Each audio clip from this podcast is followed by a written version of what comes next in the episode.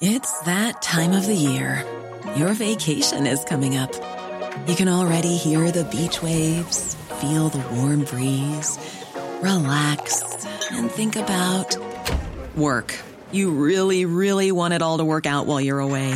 Monday.com gives you and the team that peace of mind.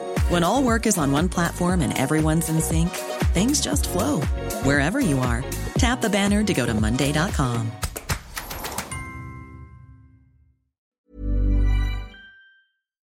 Eh, Jorge Sandoval.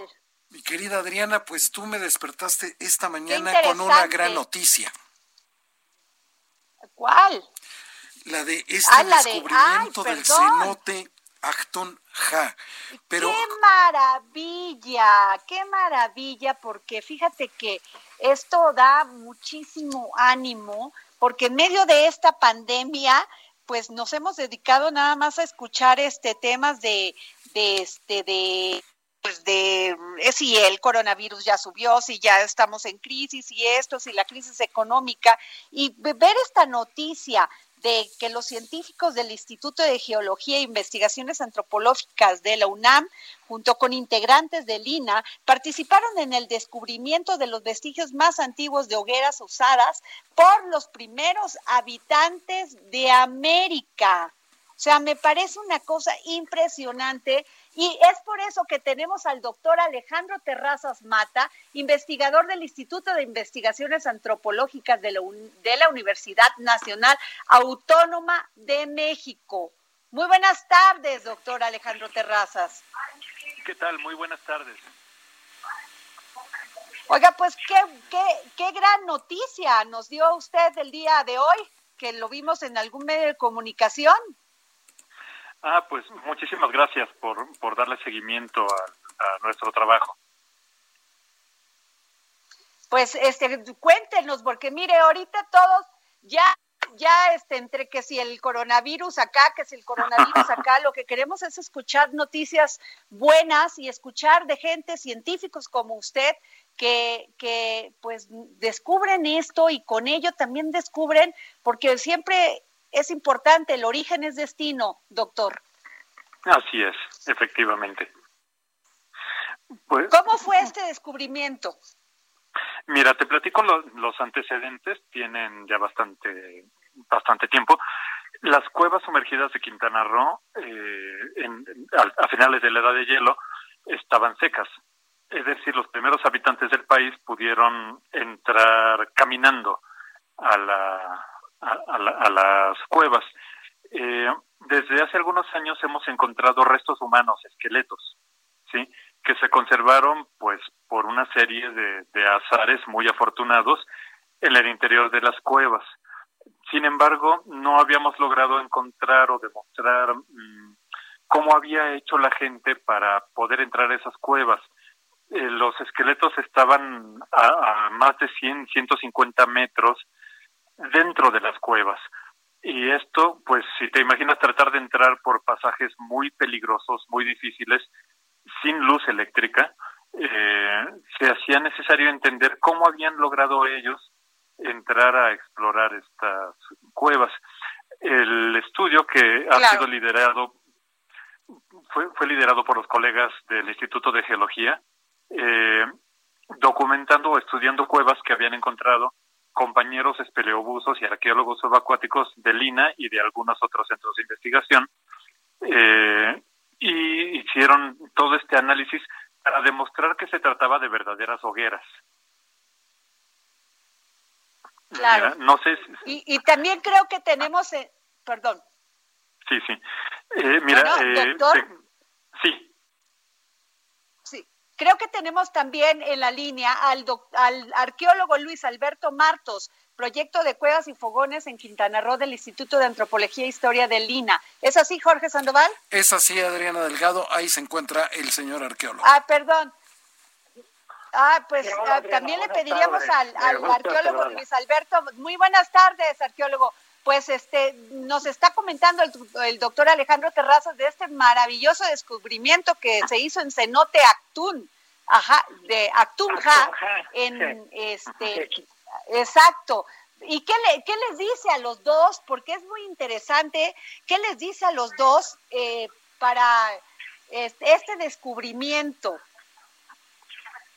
Porque me imagino que son años de, de, traer todo, por favor. Eh, es, no, no fue un hallazgo nuevo, o sea, este cenote, de hecho, la importancia, eh, que quiere decir a, eh, agua azul, perdón, este cueva de agua, eh, es, es, un, es el primer cenote en el que se reportaron vestigios de actividad humana.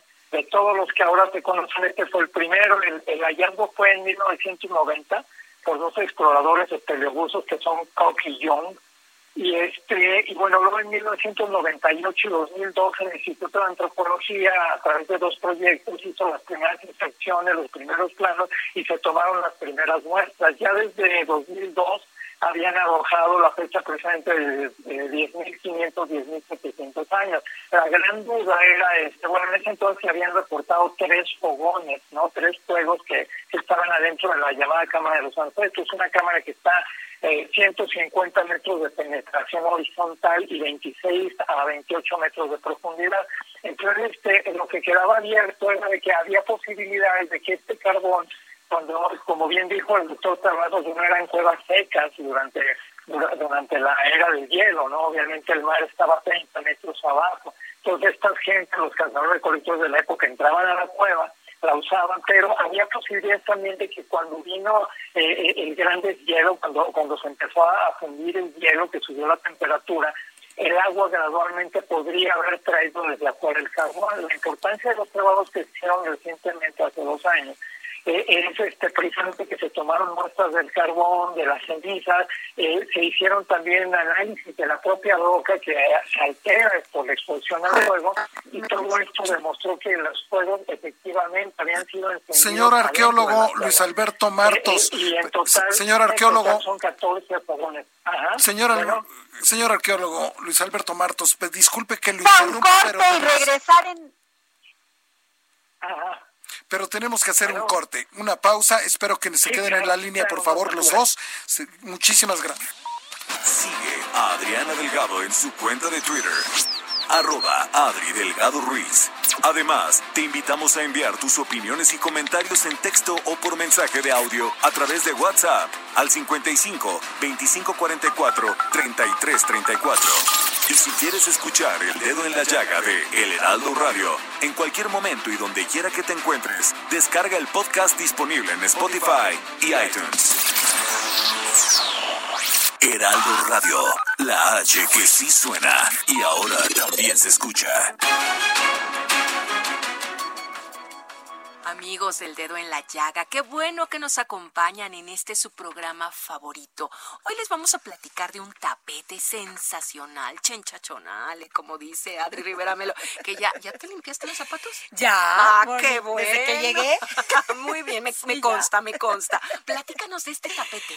La verdad es que es bien importante, Moni, lo que tú mencionas. Fíjate que está comprobado que el 20% de los contagios de coronavirus vienen por la suela de los zapatos. Ay, sí.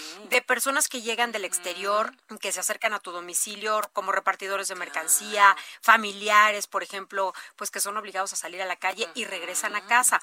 Y España fue el país más afectado por este tipo de contagio, desarrolló este tapete esterilizador que es muy usado en hospitales y que elimina el 99% todos los gérmenes, virus y bacterias, sobre todo el coronavirus. Sí, claro. Y bueno, es muy sencillo de utilizar, queridos amigos. Viertan el líquido esterilizador, coloquen los pies durante 15 o 30 segunditos, con eso basta. Claro, con los zapatos puestos. Con los zapatos puestos, claro, no, no, no, no, se los claro. a quitar. Y este tapete viene con líquido suficiente para dos meses de uso. Su diseño individual y compacto mejora muchísimo su acción. Y la verdad es que no vale la pena correr riesgos, Moni. Este tapete de hospitalar está siendo distribuido ya en México a precio de lanzamiento. padre. Y les tengo una super promoción. Sí, sí, sí, sí. Además de blindar nuestro domicilio, hay que llamar para que nos sigas esta promoción. Hay que marcar en este momento al 800 230 mil. Repito, 800 230 mil. Y estamos ofreciendo precio de lanzamiento, pero eso no es todo, Moni. si pagan con tarjeta bancaria, se van a llevar un esterilizador en aerosol de uso quirúrgico completamente gratis. Es que, ¿qué más? Mira, en el aire, en el suelo, ya estamos protegidos, sí, ¿no? Sí, la suela del zapato ya queda totalmente limpia. Claro, muy bien, Adri. 800 230 7000. 7000, no a se marcar. olviden. A marcar, amigos, es la oportunidad. Se cuidan, nos cuidamos y es una maravilla. Regresamos. Gracias, Adri. Gracias. Así es, regresamos al dedo en la llaga y tenemos en la línea al doctor Alejandro Terrazas, investigador del Instituto de Investigaciones Antropológicas de la Universidad Nacional Autónoma, Autónoma de México y el arqueólogo Luis Alberto Martos, proyecto de cuevas y fogones en Quintana Roo del Instituto de Antropología e Historia de Lina. Doctor, eh, doctor Alejandro Terrazas, ¿se sabía? ya tenían conocimiento de que teníamos una civilización antigua de 13.000 años que llegaron estas poblaciones a México?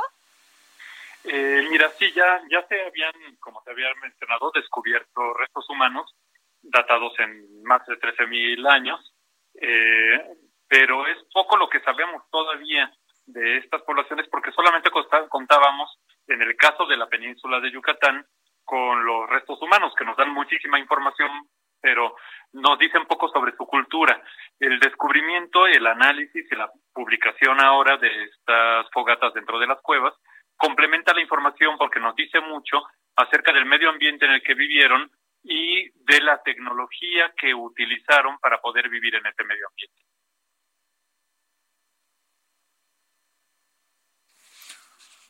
Señor arqueólogo Luis Alberto Martos, pero ¿qué significa este hallazgo? ¿Cuál es la, la, traducción que, que tendríamos nosotros? ¿Qué es lo que aprendemos, arqueólogo?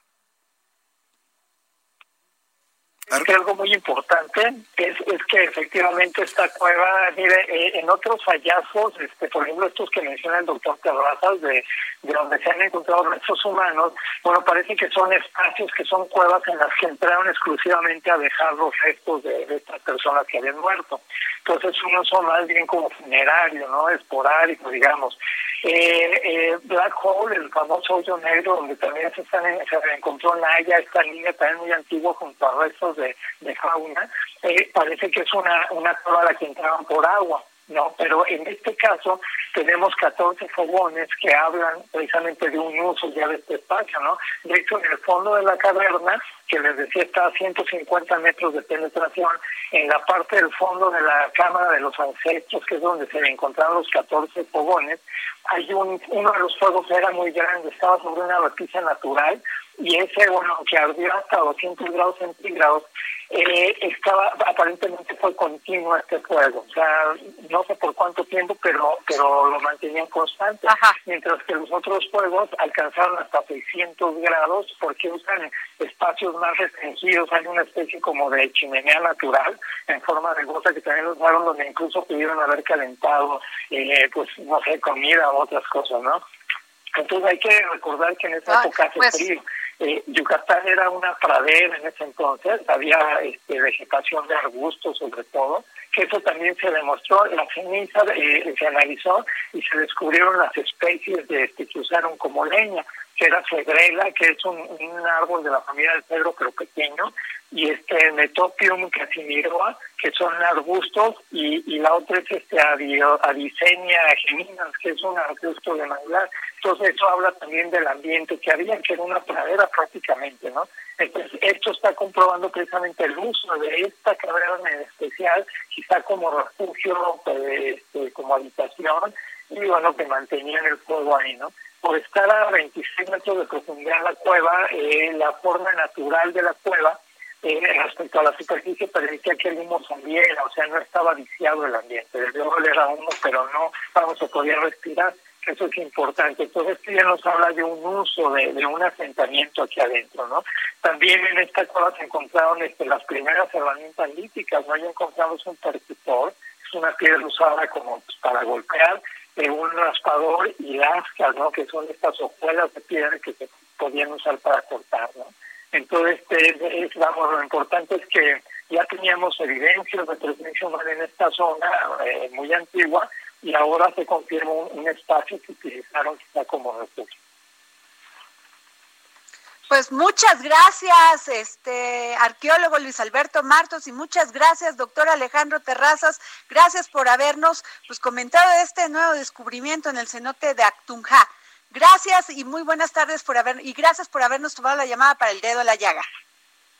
Muchas gracias a ustedes. Un saludo a Luis Alberto. Que estén muy bien. Igual. Even when we're on a budget, we still deserve nice things. Quince is a place to scoop up stunning high-end goods for 50 to 80% less than similar brands. They have buttery soft cashmere sweaters starting at $50, luxurious Italian leather bags, and so much more. Plus, Quince only works with factories that use safe, ethical, and responsible manufacturing.